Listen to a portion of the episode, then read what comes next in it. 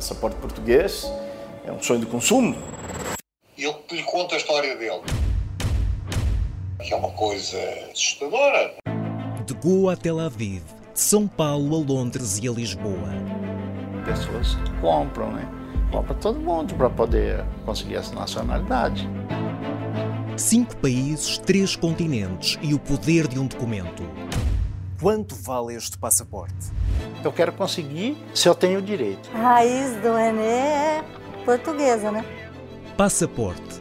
Todas as quartas-feiras no Jornal da Noite da SIC. Altura para o Antes pelo Contrário, hoje com o Francisco Mendes da Silva e o Daniel Oliveira. Muito boa noite aos dois.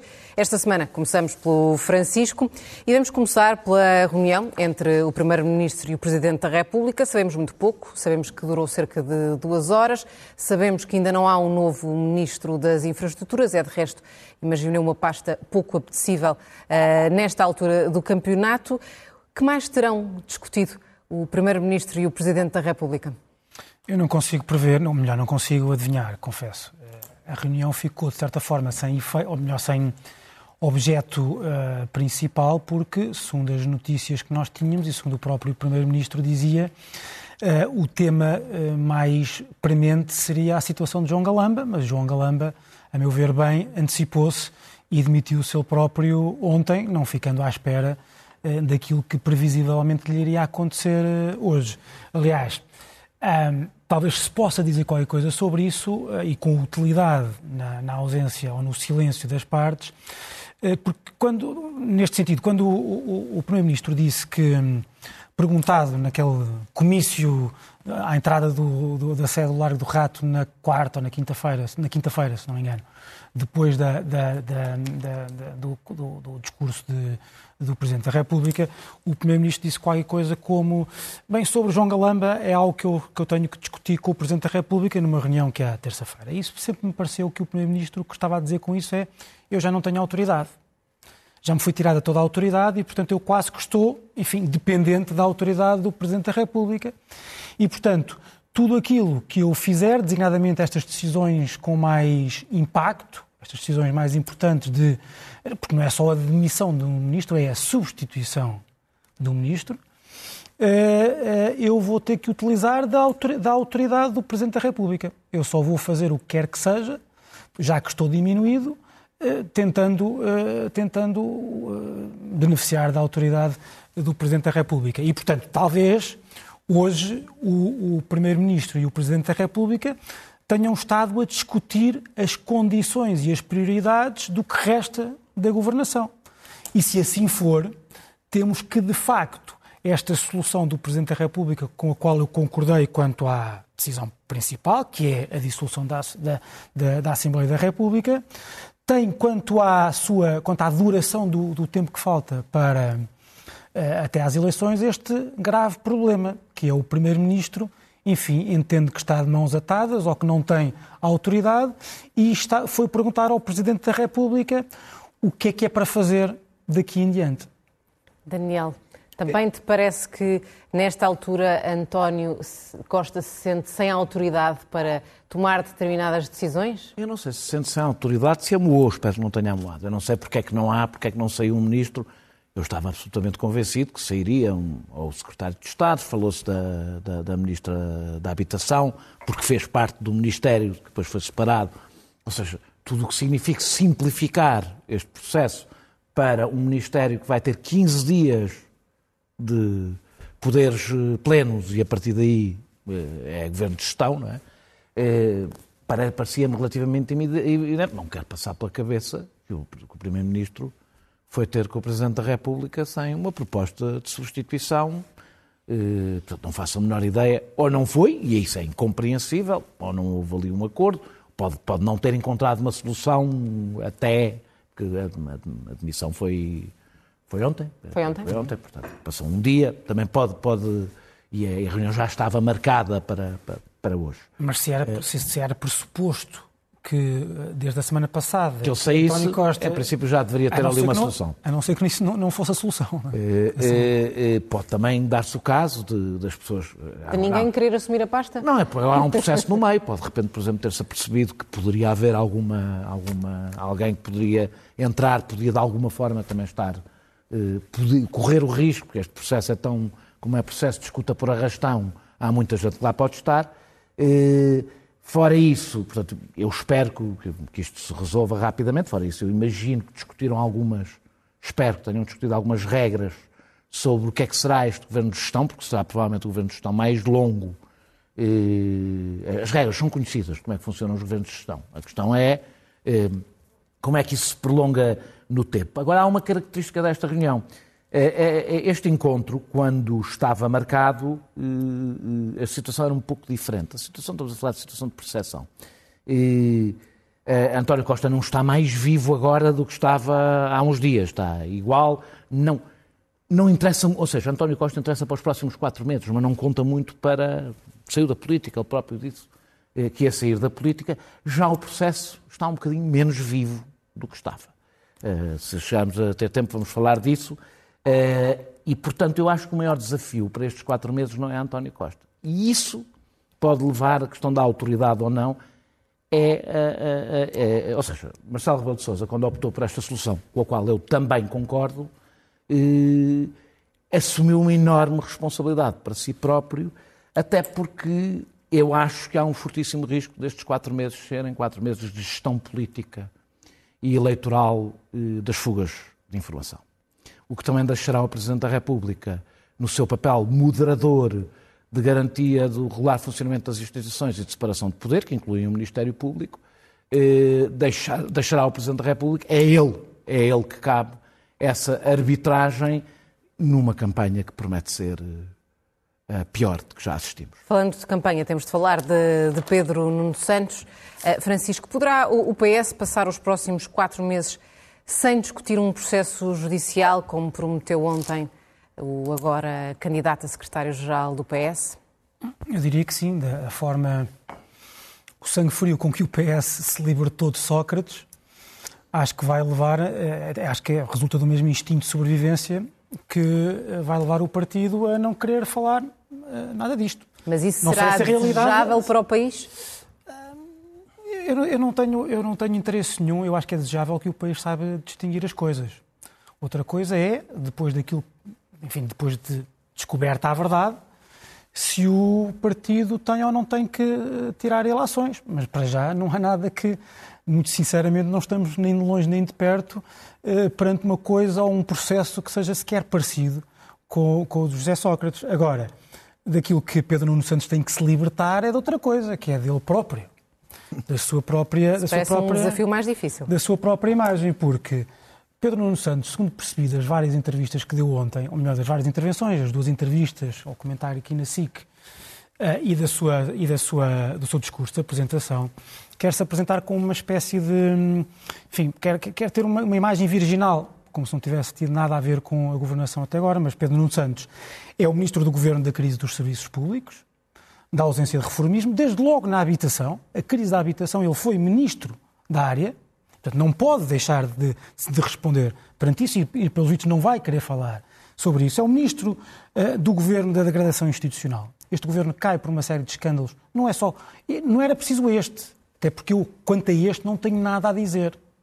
Está em, está em discussão aquilo que. Está em eh, investigação. Está, em investigação, sim, está em discussão nos autos de investigação. Eh, eh, não parece. Não parece auspiciosa eh, e não parece auspicioso o esforço do Ministério Público, devo dizer, sem, sem me querer alongar muito mais. É um ministro em que nesses vários escândalos teve participação direta, porque é o ministro do escândalo da indemnização Alexandre Reis. inaceitável, é o ministro eh, da polémica sobre a decisão solitária do aeroporto, que o mostrou como, um, como te- tendo uma imagem de impulsivo, desleal, infantil, falta de sentido de Estado. Pedro Nuno Santos disse ontem que, enfim, eu carrego as minhas cicatrizes. A questão é saber se são cicatrizes, ou seja, se já cicatrizou essa imagem. Porque eu, pelos- pelo, pelo, pelo que eu posso ver, eu acho que essas, eh, ainda- essas feridas ainda estão abertas, essa imagem ainda está muito presente eh, eh, nas pessoas e depois tem aquela ideia de, aquela imagem de hum, radical. Eu na semana passada disse que Pedro Nuno Santos era, de todos os candidatos do PS, aquele que tinha mais carisma. Mas eu referia-me a um carisma interno, e isso é evidente. Ah, mas como nós sabemos, aliás, da história bastante recente de muitos partidos, há uma diferença grande entre o carisma, aquilo que muitas vezes é visto como carisma nos partidos, internamente, uma pessoa, enfim, ideologicamente muito rigorosa e, e- e bastante vocal na forma como, como expõe essa ideologia, de fora é sempre visto como um radical, um demagogo, um, um- um, enfim, um, um- uma pessoa que um dogmático, mais dogmático do que pragmático. E depois, para finalizar, só, só, dar, só dar a seguinte nota que eu acho muito importante. A forma como, pelos vistos, Pedro Nuno Santos quer, se quer libertar tudo isto é falar do Chega. É falar do Chega.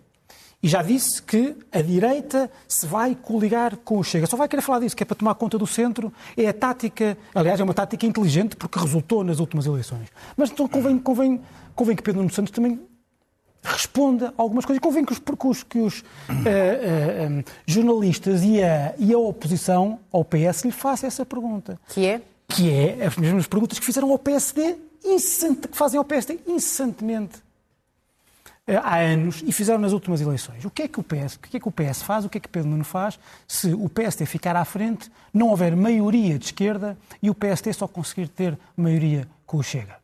Viabiliza a entrada, não, não é, não é fazer uma coligação, viabiliza ou não viabiliza a entrada. E não vale a, entrada, o início do, do, O primeiro orçamento. o primeiro- não, pode, pode nem sequer ser o primeiro orçamento, mas o programa de governo. Porque Pedro Nuno Santos, ao contrário do que parece que vai querer fazer, não se pode refugiar no subterfúgio de, de que não pode dar de barato que, que vai, que vai perder as eleições. Porque a partir do momento em que diz que o PST e o, e o, e o- e o Chega vão fazer uma coligação, já está a ponderar a hipótese a hipótese de não ser Primeiro-Ministro. E, em segundo lugar, eu lembro-me das últimas, das últimas eleições. Não havia uma, um único dia em que não se dizia que o único tema, o tema fundamental eh, das eleições era, nós nos nossos debates tivemos isso durante, enfim, semanas. O único tema importante é o tema da governabilidade e dos entendimentos. Havia uma guerra quase a começar, havia uma, uma, o tsunami da inflação já aí e não se falava de outra coisa senão isto. Portanto, o Vamos PS ver o que vai acontecer também, vai ter, que- também é responsável, o- todo o sistema é responsável pela, pela, por travar a extrema-direita. E o PS não se pode colocar numa situação em que ou governo eu ou não governa ninguém. Pedro Nuno Santos conseguiu eh, afastar-se tanto quanto possível de António Costa ou o PS de Pedro Nuno Santos, na verdade, é a continuidade, a continuidade do atual PS? Não é uma continuidade do atual PS, é, é a continuidade na medida em que. Acho que. Eu, eu, eu- eu vou aí, deixa-me começar porque eu quero dizer quais, são. Quais, porque um deles é esse. Qual- Quais é que eu acho que não são os problemas de Pedro Nuno Santos? Começando por aí. Eh, não é, evidentemente, a, a- a capacidade de mobilização interna, nem sequer a capacidade de mobilização, como se viu eh, no dia de ontem. Eh, aliás, havia uma certa euforia, que pode ser também aquela euforia que acontece no meio das tragédias. Eh, por outro lado, talvez, eu acho que alguns, algumas pessoas no Partido Socialista já estavam um bocadinho cansadas eh, de António Costa, não queriam seguramente que isto acabasse assim, mas este período foi muito longo. Não é o radicalismo, não acho que seja, para já, porque o Partido Socialista vai se unir. O Partido Socialista tem uma, um instinto de autopreservação que o PSD não tem e vai se unir à volta, eh, à volta desta Do figura. líder? Do líder. E isto, for? e isto por si só, depois, porque eu acho que nós utilizamos a expressão, a comunicação social utiliza de uma forma bastante seletiva a expressão radical, radical. Eu nunca vi referir a iniciativa liberal, que é evidentemente muito mais radical que Pedro Nuno Santos como um partido radical. Pedro Passos Coelho nunca foi referido como um radical e é, se usarmos a expressão radical para, para, Pedro Nuno Santos, um radical, acho que a utilização é bastante elástica na forma como se utiliza. Pedro Nuno Santos é o típico eh, eh, socialista democrático ou social-democrata, como queres chamar, histórico, que tradicionalmente existiu nas histórias dos partidos socialistas, desde a terceira via passaram a existir um pouco menos. Eu acho que também, sendo o desgaste do Partido Socialista, esse é evidentemente um problema, o desgaste do Partido Socialista, os oito anos de poder e este, e agora acentuado, de todos os líderes que podiam ser líderes do Partido Socialista, talvez Pedro Nuno Santos seja o que sofre menos com esse desgaste. Por, porquê? Porque tem uma imagem que foi criada até por alguns problemas de distanciamento em relação a António Costa. Eu, eu, nem sequer acho que vai, que vai ser Não a TAP. se, o- se as pessoas identificam-no assim. O identificam Não assim. sei, olha que foram, foram bastante tempo assim. O- o- o- a TAP também não acho que seja ser um problema, a TAP não vai ser um problema, não é um problema hoje em dia, é, e até o aeroporto ele pode apresentar, quando se chegar à conclusão, até pode lhe dar razão noutro tempo. Tem dois problemas e não são pequenos. Um, que o Pedro, que, o- que, o- que, o- que, o- que, o- que o- Francisco falou, eh, eh, a forma como ele saiu do governo. Não é tanto a TAP, é o episódio Alexandra Reis e nem é o episódio Alexandra Reis. É o episódio, a mensagem. Porque ele, quando saiu com, com a história da Alexandra Reis, ele não saiu mal nessa altura. É essa história, e essa história, isto, estas eleições vieram cedo demais. Eu acho que nos cálculos dele, ele esperava que isto demorasse mais tempo e que, portanto, Para cicatrizar. um- não, porque é um episódio, não é um episódio estrutural e, portanto, mais facilmente ele, ele se perderia, para, para cicatrizar, como se queira, e é este proce- processo e tudo que ainda pode aparecer dele, as escutas que podem aparecer dele, esta vai ser uma campanha em que as redes sociais e os tabloides vão contar muito. Porque eu acho que vai mesmo ser a campanha mais suja a que nós já assistimos e Muita boleia deste, deste caso não, e isso leva-nos até não. ao último, A- ao último tópico partir- desta noite. não, a partir deste caso, depois vai dar para tudo, porque é assim que funciona. A partir deste caso, o centro. E nem vai ser feito pelo PSD. Eh, Até porque acho que o Luís Montenegro não tem muito interesse nisso. Vai ser feito ou por eh, tabloides, avatares mediáticos, etc., ou pela Iniciativa Liberal e pelo Chega. Porque o, o PSD vai ter um ajudante que o Partido Socialista não vai ter, porque o PS e o PC são oposição a este governo. Deixa-me só responder ao, que- o Francisco disse sobre, sobre o Chega, vou ser hiper rápido dizer. eh, Eu acho que a ideia de, não sei se for viabilizar o primeiro, isso é outro debate, mas do Partido Socialista poder ficar a apoiar o governo mais à direita, porque será o governo mais à direita, se- sobretudo se incluir a iniciativa liberal, eh, e deixar para o Chega eh, a liderança da oposição é uma loucura para o nosso sistema político, que pode destruir o nosso sistema partidário. E acho hoje estar a dizer aos eleitores que podem votar no Chega, que se votarem no Chega, não correm o risco da direita não ganhar as eleições, porque o PS lá estar para salvar, é o pior que se pode fazer. Eu acho que quem quer votar no Chega deve saber duas coisas. Votar no Chega é votar no caos, é votar na ingovernabilidade. E ponderar se é exatamente isso que quer.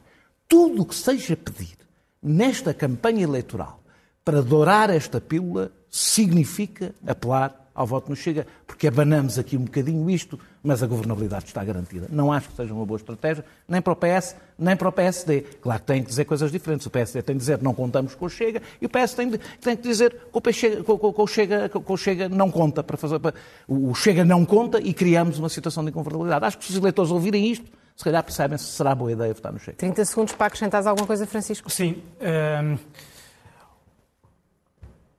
o que é que acontece à direita se o PSD ficar impossibilitado de basicamente governar alguma vez mais nesta, hum, neste país?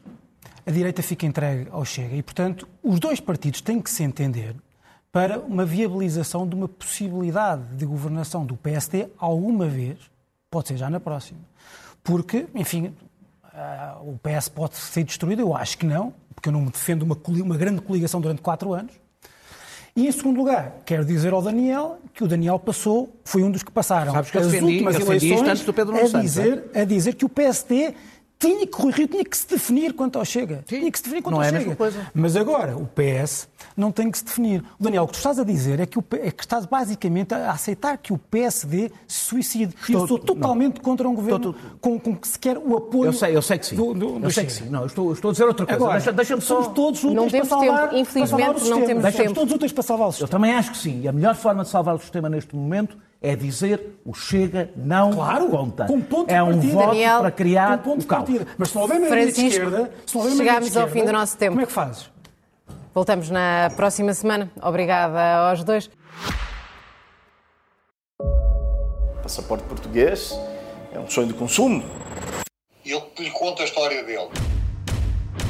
Que é uma coisa assustadora. De Goa a Tel Aviv, de São Paulo a Londres e a Lisboa. Pessoas compram, né? Compra todo mundo para poder conseguir essa nacionalidade. Cinco países, três continentes e o poder de um documento. Quanto vale este passaporte? Eu quero conseguir se eu tenho direito. A raiz do René é portuguesa, né? Passaporte. Todas as quartas-feiras no Jornal da Noite da SIC.